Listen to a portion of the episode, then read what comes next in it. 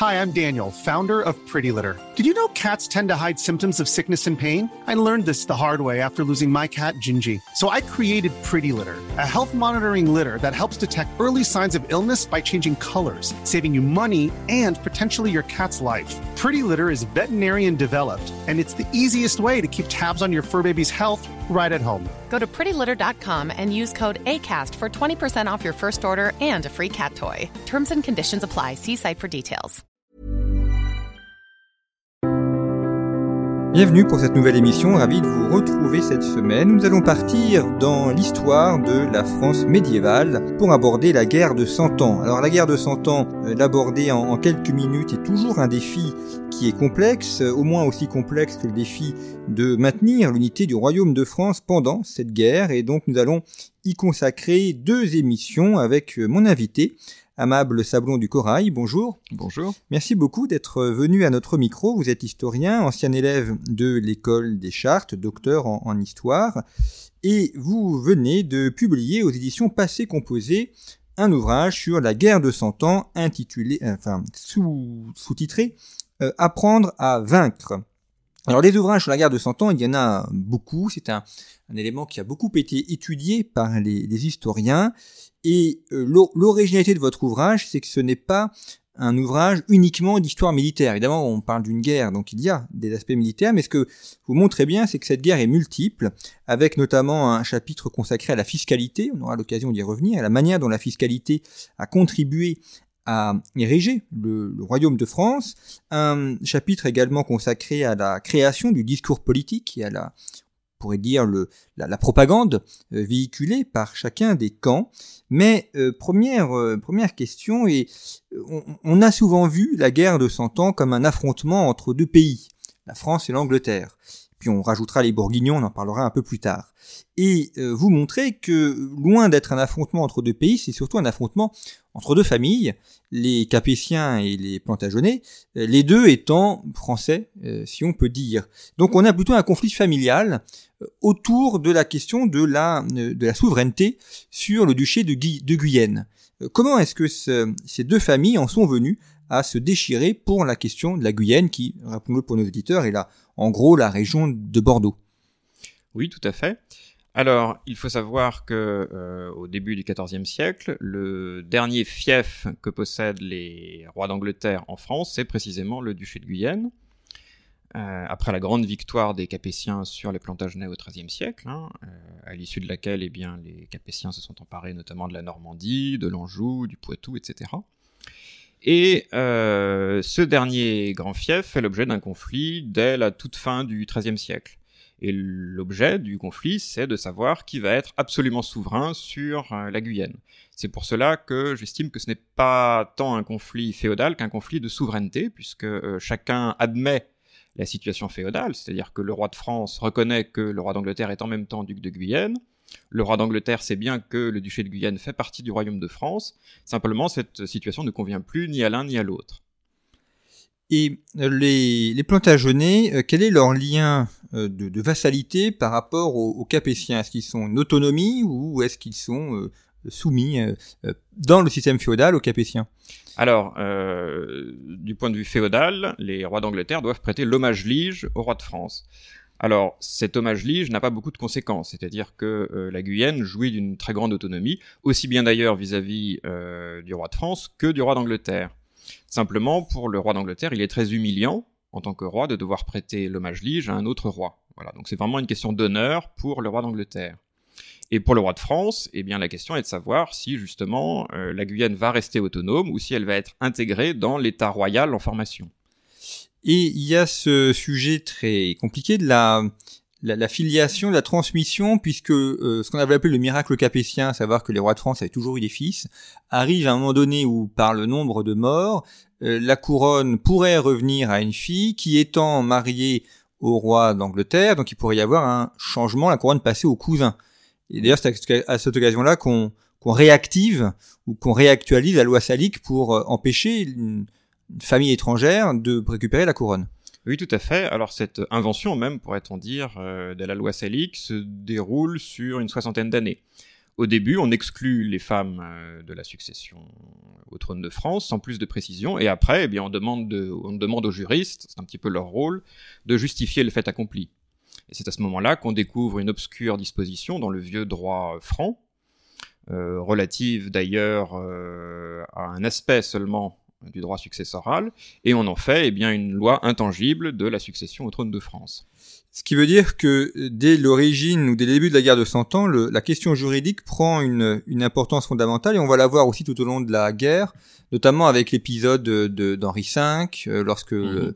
Henri V, après le, traité de Troyes en 1420, euh, monte sur le trône. Enfin, cette guerre est en parallèle, on a aussi une construction juridique. Oui, absolument. Alors après, euh, toute la question est de savoir si le droit est la cause ou la conséquence d'un rapport de force. Euh, le fait est que les historiens ont beaucoup insisté sur le travail juridique euh, effectué par les légistes dès le XIIIe siècle. Et effectivement, euh, dès le XIIIe siècle, vous avez beaucoup de juristes qui, insistent sur tous les droits du roi sur son royaume. En revanche, c'est vraiment le contexte politique, ce sont vraiment les événements et les hommes qui vont faire que ces principes de droit vont être mis en œuvre en France alors qu'ils ne le seront pas dans les autres royaumes européens.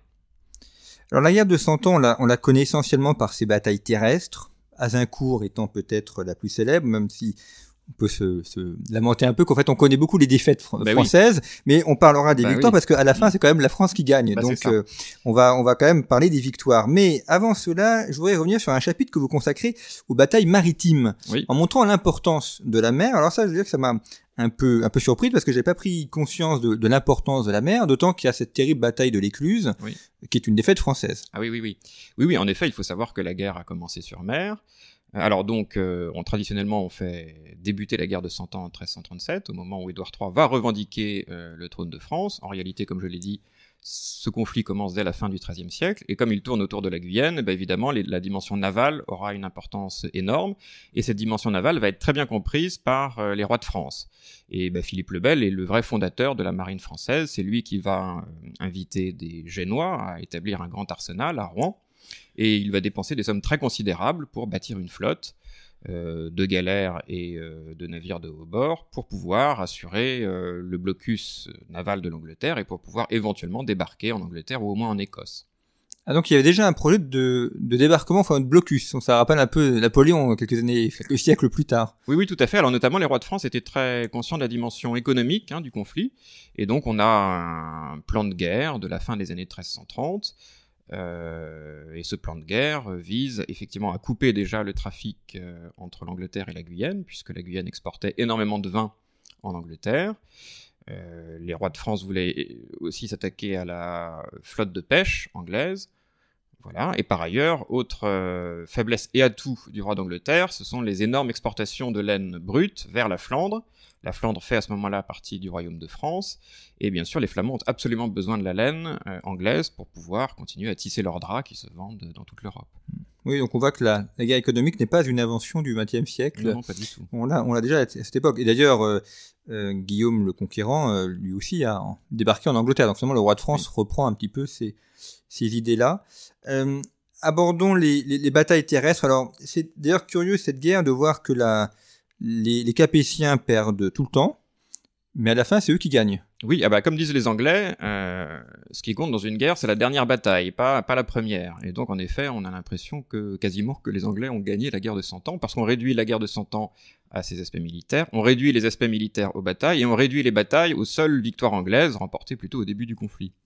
Alors, il y a euh, Poitiers, il y a Crécy, il y a Azincourt. Alors, euh, les Anglais ont eu pour eux d'avoir Shakespeare qui a magnifié la bataille d'Azincourt dans une, une, très belle pièce euh, tout à fait vibrante. Mais la, la, bataille de Poitiers, ça a été un drame parce que non seulement c'est perdu par les Français, mais en plus le, le roi est capturé. Ça, c'est un événement dramatique. Oui, oui, absolument. Alors on a beaucoup euh, brodé là-dessus. Euh, et on en a fait la victoire, si vous voulez, euh, de l'armée anglaise bien disciplinée sur une armée française tout à fait indisciplinée. voilà. Et donc on a beaucoup daubé à l'époque même sur l'orgueil, le fol orgueil de la chevalerie française et de la noblesse française. Alors il faut savoir que, contrairement à ce qu'on dit, euh, certes, l'armée française était un peu moins disciplinée que l'armée anglaise parce que l'armée anglaise était beaucoup plus expérimentée, notamment grâce aux guerres écossaises, mais globalement, euh, les Français ont obéi au roi. Et pourquoi ont-ils combattu dans des conditions défavorables? Eh bien parce que finalement, euh, l'aspect politique l'a emporté sur l'aspect militaire, c'est-à-dire qu'il était plus humiliant de laisser les Anglais repartir que éventuellement de risquer une défaite. La défaite est arrivée, mais finalement, Jean le Bon ne s'est pas si trompé que ça, puisque certes, il a été capturé, mais sa capture a euh, déclenché un grand élan de solidarité en sa faveur, et c'est peut-être la seule fois de son règne qu'il a été populaire. Et de fait, après, le paiement de sa rançon va fonder le système fiscal euh, moderne, système fiscal qui va permettre, dans un deuxième temps, un peu plus tard, euh, eh bien, les victoires françaises et la reconquête de la Guyane anglaise. C'est pour payer sa rançon qu'on a créé une nouvelle monnaie en 1360 qu'on a appelée le franc. Absolument. Le franc, on dit à cheval, puisque, eh bien, sur cette monnaie, on représentait le roi à cheval, en train de charger. Pourquoi est-ce que les, les Français, on un peu le terme de français, d'ailleurs, est-ce qu'à l'époque on parle des Français ou est-ce que c'est un, un, anachronisme ou une construction a posteriori? Alors on commence à parler de Français, de bons et loyaux Français à la fin de la période. Euh, les Français eux-mêmes se reconnaissent plus comme les sujets du roi de France. Vous allez me dire c'est une petite nuance, mais enfin disons que bah, il y a plusieurs forcément identités hein, qui se qui se qui s'additionnent, qui ne s'opposent pas. Mais au début de la guerre de Cent Ans, un Français au sens strict du terme, c'est plutôt un habitant euh, bah, de la région parisienne. Voilà. Par, il y a des Français comme il y a des Normands, des Picards, des Bourguignons, euh, etc. Mais quand même, tous se reconnaissent comme sujet du roi de France, parce que euh, le royaume de France avait une très grande réputation à l'époque, notamment grâce évidemment à sa dynastie, grâce aux Capétiens qui se sont illustrés dans les croisades, qui se sont très vite imposés comme les rois les plus pieux d'Europe. Alors, je reviens à ma question, enfin, ma question initiale. Pourquoi est-ce que les Français perdent? Est-ce que c'est parce qu'ils ont une armée qui n'est plus adaptée? La chevalerie a pu être très bonne à l'époque, on pense notamment à Bouvines, mais est-ce qu'elle est devenue obsolète? Est-ce que c'est leur stratégie qui n'est pas bonne Ou est-ce que les Anglais étaient tout simplement les meilleurs? Alors, euh, on peut dire que les Français commencent la guerre de Cent Ans avec un énorme euh, handicap qui est qu'ils ont perdu euh, l'expérience des vraies guerres. C'est-à-dire depuis une cinquantaine ou une soixantaine d'années, ils ne livraient que des conflits relativement périphériques euh, face aux rebelles flamands, par exemple. Mais ce sont plus des opérations de police que des vraies opérations militaires. Tandis que les Anglais, bah, s'ils sont bons, c'est qu'eux-mêmes ont essuyé de lourdes défaites face aux Écossais au début du XIVe siècle, et donc ils ont été obligés de totalement repenser leur système militaire. Et le système militaire anglais est fondé sur des armées euh, contractuelles. Euh, donc les, contingents anglais sont euh, engagés pour une durée de six mois, un an. Et le modèle tactique est lui aussi repensé, et donc les compagnies anglaises sont composées d'hommes d'armes et d'archers, hein, les fameux archers anglais qui combattent plutôt à pied. Et c'est ce binôme qui va faire des ravages face aux Français. Vous parlez de contractuels, est-ce que ce sont uniquement des Anglais ou est-ce qu'on a aussi des Écossais, des Gallois, d'autres euh, nations euh Alors il y a des Gallois, euh, mais il y a surtout des Anglais. Et il n'y a pas d'Écossais puisque le royaume d'Écosse à cette époque est indépendant et évidemment les Écossais sont très hostiles aux Anglais. Et dans ces batailles qui sont conduites, c'est véritablement, enfin côté français, la chevalerie ou est-ce que l'armée française a d'autres d'autres éléments qui seraient pas de la chevalerie, des archers ou d'autres? Oui, alors l'atout euh, et le handicap des, Français, c'est que comme la France est très très peuplée, en fait, les rois de France peuvent se permettre d'avoir des armées qui sont composées quasiment exclusivement de nobles, donc de chevaliers qui combattent à cheval ou à pied. Alors s'y ajoutent euh, quelques contingents mercenaires étrangers qui ont une compétence militaire particulière, et en particulier, les, les, au début en tout cas du conflit, les rois de France embauchent d'énormes contingents d'arbalétriers génois. Voilà, c'est leur seule euh, force de gens de trait. Alors que les Anglais euh, ont évidemment ces fameux archers qui composent au moins la moitié de leurs effectifs, voire plus. Alors il y a plusieurs phases dans la, guerre de Cent Ans. Euh, il y a notamment cette première période qui est voilà défaite française et puis la, la reconquête de Charles V qui a mhm. grignoté au fur et à mesure. D'ailleurs en, en réformant l'armée notamment pour récupérer les territoires en Guyane. Charles V est un peu oublié, alors on va on va l'évoquer quelques minutes parce que c'est bien aussi de remettre à l'honneur mhm. ces, rois et notamment Charles V était particulièrement intelligent. Comment est-ce qu'il a conçu la, rénovation, la réformation de l'armée française et qu'il a il a pu par on peut quasiment une bataille de, de guérilla ou de petite guerre récupérer le terrain perdu dans les grandes batailles? Oui, alors la réforme de Charles V est là encore plus une réforme politique que militaire, puisque euh, l'armée de Duguay-Clin, si vous voulez, est composée de la même manière que les anciennes armées. En revanche, le format des armées de campagne est beaucoup plus réduit. Donc on oublie les armées de 10, 20 000 combattants qui se connaissent très mal, qui sont levés à la hâte, et on lève des petites armées de 3 à 4 000 hommes qui sont en permanence sur le pied de guerre, qui donc sont expérimentés. Les bannières, enfin les compagnies, les routes, comme on dit à l'époque, ont l'habitude de combattre ensemble, et du coup ils gagnent cette expérience du combat en commun qu'avaient également les Anglais. Voilà. Donc des armées plus petites, plus mobiles, en permanence sur le pied de guerre. Et pourquoi en permanence sur le pied de guerre? Eh bien parce que euh, Charles V s'appuie sur un système fiscal qui est lui aussi totalement refondu. Comment évolue la guerre au cours de cette guerre de, 100 ans, qui a gagné, qui duré plus de 100 ans, mais on voit bien qu'il y a des évolutions militaires, et notamment à mhm. la fin de l'apparition de la canonnade euh, et, de l'artillerie. Euh, en, quelques en, grands traits, quelles sont les, grandes évolutions militaires connues au cours de cette longue guerre? Alors, euh, donc je vous l'ai dit, en gros, les Français combattent de la même manière avant et après les grandes défaites de Crécy et de Poitiers. Euh, à partir des années 1410-1420, les Français incorporent une plus grande proportion d'archers, d'archers à cheval. En réalité, euh, sur le terrain, on ne les voit pas trop combattre à la manière anglaise. Voilà, il reste plutôt des combattants à cheval qui finalement chargent à la lance dès qu'ils peuvent. Voilà. Alors, à la toute fin de la guerre, en effet, apparaissent les, armes à feu, qui ont un rôle relativement restreint. Enfin, euh, les victoires de Jeanne d'Arc ne tiennent euh, absolument pas euh, à, la, supériorité en armes à feu. En revanche, quand même, l'artillerie a eu une importance considérable dans la mesure où elle a permis de terminer la guerre, notamment en prenant beaucoup plus facilement les, les places fortes. Et quand je dis places fortes, ce sont les châteaux forts. Euh, alors qu'il fallait euh, six mois, un an pour prendre un château fort relativement modeste, à l'époque de Duguay-Clin, eh bien, euh, ces places fortes tombent en un jour ou deux au XVe siècle. Donc ça, c'est un grand, c'est quelque chose de très important puisque finalement, la valeur stratégique du maillage de places fortes va se concentrer dans les villes. Seules les villes sont capables de s'opposer à des armées équipées d'une artillerie euh, moderne. En revanche, les sièges de ville restent extrêmement longs, très difficiles et très coûteux. Et ça veut dire aussi donc on a une guerre qui va se déplacer dans les villes, enfin qui sort de la campagne pour aller vers les villes? Oui, c'est ça, qui va se concentrer vraiment autour des villes fortifiées du royaume, des mm. principales villes fortifiées du royaume, suffisamment peuplées. Voilà, dès qu'une ville dépasse les 5000 habitants, elle est très difficilement prenable. Et la ville de Paris, 200 000 habitants, est absolument imprenable parce qu'on ne peut pas l'encercler complètement, parce que les fortifications sont formidables et ne peuvent pas être abattues avec une dizaine de pièces d'artillerie. Sans compter que la population elle-même comprend une milice bourgeoise qui n'est pas d'une valeur militaire incroyable, mais enfin qui suffit largement à tenir les remparts. Alors abordons les victoires françaises, puisque à la fin c'est quand même la, France qui gagne. il y a ce tournant euh, joué par, euh, par Jeanne d'Arc et à bien des égards très surprenant. D'abord, la personne de Jeanne d'Arc en elle-même est très surprenante aussi parce qu'elle débarque euh, ah littéralement et elle change le cours de l'histoire. Oui, oui, oui. quel est son, apport militaire et son apport politique à, à cette guerre? Eh ben, c'est un apport pardon, c'est un apport qui est purement moral. Elle euh, rend aux Français la, la, la, la, rage de vaincre, si vous voulez. Elle leur redonne confiance en eux. Et ça, c'est quelque chose qui a été très bien perçu à l'époque. Hein. C'est-à-dire qu'avant 1429, euh, les Français perdent la plupart des batailles rangées. Et après 1429, euh, ils les gagnent quasiment toutes.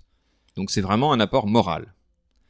Et comment est-ce qu'elle est perçue justement? Parce que euh, c'est une femme qui arrive dans un milieu d'hommes, elle n'a pas d'attache ou elle a aucune relation dans le tour de, Charles VII et du mhm. petit royaume de Bourges, et, elle déboule comme ça. comment ça se fait pour qu'elle puisse s'imposer? Oui, oui, alors évidemment, ça nous paraît très surprenant aujourd'hui. Après, il faut bien sûr se rappeler que l'époque est quand même prête à croire au miracle, au surnaturel, que le surnaturel fait partie de la vie de tous les jours. Donc les prophéties circulaient un peu partout, des prophéties en faveur des Anglais ou en faveur des Français. Et donc certes, l'arrivée de Jeanne d'Arc a surpris, mais après un examen euh, par euh, des théologiens, etc., on s'est dit, après tout, pourquoi pas? Et euh, bon, la personne de Jeanne, d'Arc a interloqué l'entourage de, de Charles VII jusqu'au bout, mais elle a réussi à emmener avec elle une grande partie de, de, grands seigneurs français qui, qui étaient stupéfaits par euh, ses victoires et qui se sont dit, mais oui, elle est effectivement envoyée par Dieu pour libérer la France. Et la, levée du siège d'Orléans, ça a été un élément tournant essentiel dans cette guerre? Oui, c'est un tournant essentiel. Alors il faut distinguer peut-être euh, deux choses, euh, bah, puisqu'il y avait deux enjeux. Donc euh, la succession sur le trône de France et l'intégrité territoriale du royaume. C'est-à-dire que l'arrivée de Jeanne d'Arc, donc la levée du siège d'Orléans, la victoire de Patay, le couronnement de Charles VII, ça, ça règle complètement la question de la succession au trône de France, puisque euh, même si les rois d'Angleterre vont continuer à s'intituler rois de France, il est bien évident qu'ils ne pourront jamais effectivement euh, régner sur la France. En revanche, ce que Jeanne d'Arc n'a pas pu régler car elle n'en a pas eu le temps, c'est la question de l'intégrité territoriale du royaume, et après 1430, ça, la question reste tout à fait ouverte. On aurait pu imaginer que euh, la guerre se termine par une victoire anglaise limitée, et notamment par la cession en toute souveraineté, non seulement de la Guyane, mais aussi de la Normandie, qui était à l'époque occupée par les Anglais et même colonisée par des milliers ou des dizaines de milliers d'Anglais. Et parmi les, autres batailles, vous avez cité Patay, là on n'est pas très loin de, Chartres, dans la région de la, mhm. Beauce. Euh, et puis il y a les batailles en, Guyane. Dans la, toute dernière, c'est question la bataille. Il faut dire la toute dernière, vous, peut-être que vous infirmerez, c'est peut-être pas la dernière bataille. Parce... Oh, sur Terre, si, si. Euh, hmm. Cette bataille, alors, là aussi, il y a un débat chez certains historiens qui vont dire que c'est la, première bataille où on a utilisé réellement l'artillerie. Mhm. euh, comment, comment vous voyez ces, les choses par rapport à, ça et cet usage de l'artillerie? Oui, alors euh, c'est vrai que là, pour le coup, on a utilisé l'armée, enfin l'artillerie en masse. Les Français avaient plusieurs euh, centaines de pièces d'artillerie, en général assez légères. Bon. Alors après, euh, je ne pense pas que l'artillerie ait joué un rôle très décisif dans cette affaire. Au fond, Castillon, c'est un Azincourt inversé, c'est-à-dire que les Anglais se précipitent sur des Français qui sont retranchés derrière une palissade. Donc je pense que même s'il n'y avait pas eu de pièces d'artillerie, ils auraient eu quand même quelques difficultés. Et, d'ailleurs, au passage, on notera que les Français ne sont pas les seuls à charger inconsidérément des ennemis retranchés.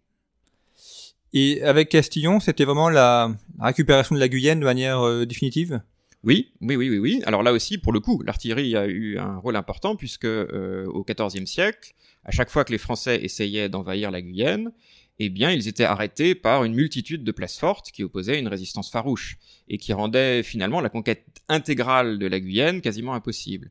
Donc là, grâce à l'artillerie, on prend très vite toutes les places fortes qui protègent euh, l'accès à Bordeaux, hein, sur la Dordogne et sur la Gironde, et on arrive à assiéger Bordeaux. Et Bordeaux est pris au cours d'un siège ou est-ce que la ville se rend? Alors c'est un siège, mais un siège euh, de loin, et effectivement, Bordeaux se rend parce que euh, les Bordelais comprennent qu'ils n'ont aucun espoir d'être secourus par les Anglais. Hmm.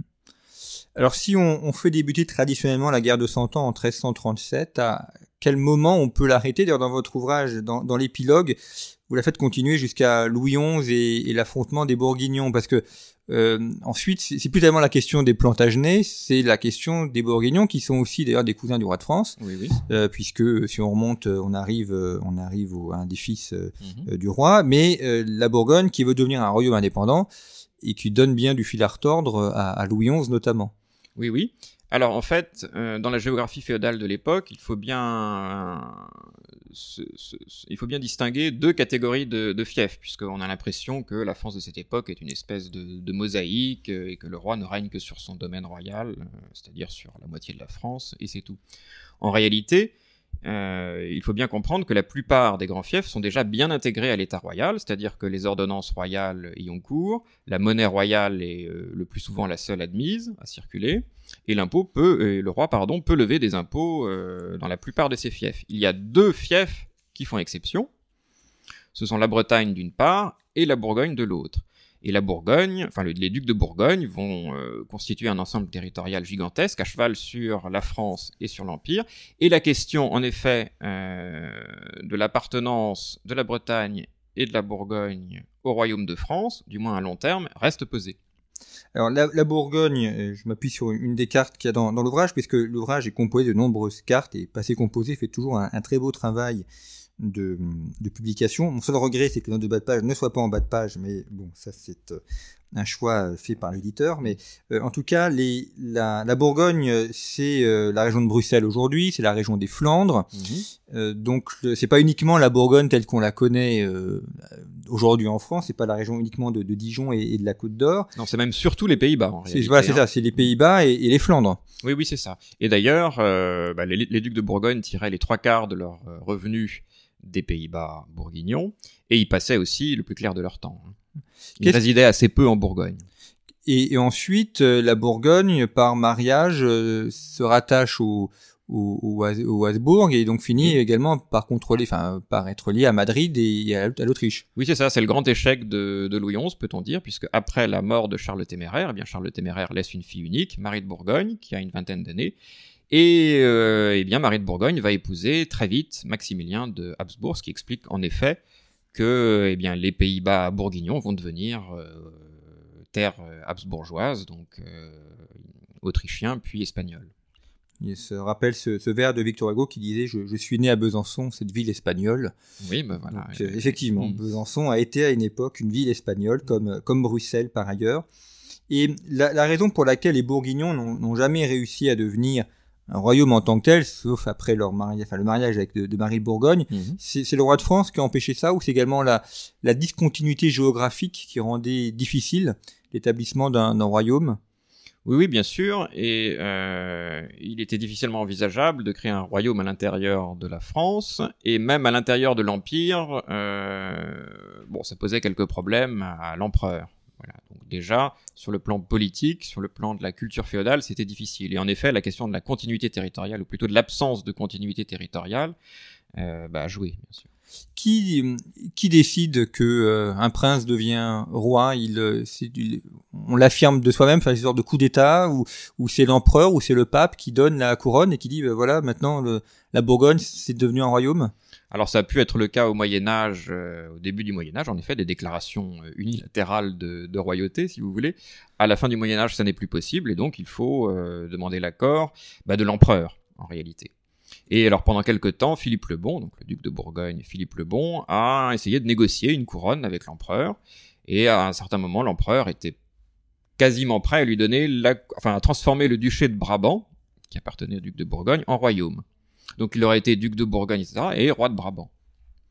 Merci beaucoup, amable Sablon du Corail, d'être venu nous présenter en, quelques minutes ces éléments militaires et politiques de la guerre de Cent Ans. Je rappelle le titre de votre ouvrage, La guerre de Cent Ans, Apprendre à vaincre, qui est paru chez Passé Composé et je vous propose de nous retrouver la semaine prochaine pour euh, continuer à aborder la guerre de Cent Ans. Il y a encore beaucoup de choses à dire et nous pourrons ainsi euh, approfondir cette période ô combien importante pour la France et pour l'Europe. Merci beaucoup pour votre fidélité. À très bientôt.